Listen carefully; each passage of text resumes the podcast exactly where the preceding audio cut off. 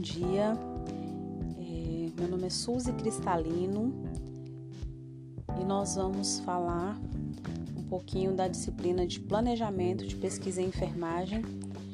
É, a seguinte questão: Como você interpreta um estudo descrito com estudos de caso controle, em que os casos e controles não foram rastreados no tempo? Qual seria esse tipo de estudo? E a resposta para esse questionamento é, seria o estudo observacional, estudo transversal, onde o pesquisador observa em participantes a ocorrência de variáveis preditoras e desfechos em um mesmo segmento. É, nesse estudo transversal, é, todas as medições são feitas em um único momento, não existindo, portanto, um período de segmento dos indivíduos. Então, não há segmento. Ele é um retrato de uma determinada situação. Ele é instantâneo e unidimensional.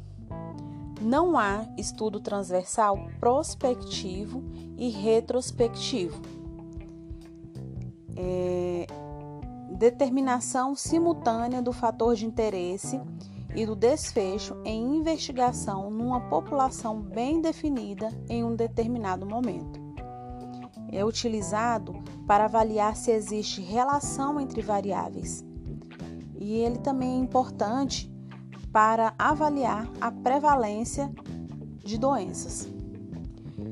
Nós temos algumas vantagens é, do estudo transversal. E a primeira vantagem é que medem a prevalência de determinado desfecho. É um dos primeiros passos na investigação das causas em surtos de doenças.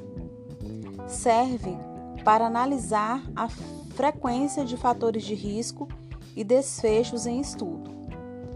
Possui um baixo custo e uma facilidade de realização. O estudo transversal também possui algumas desvantagens, sendo elas: as medidas de exposição e de doença são feitas ao mesmo tempo, diminuindo sua capacidade de estabelecer uma associação causal. Uma relação de associação não sugere necessariamente uma relação de causalidade dificuldade para investigar condições de baixa prevalência.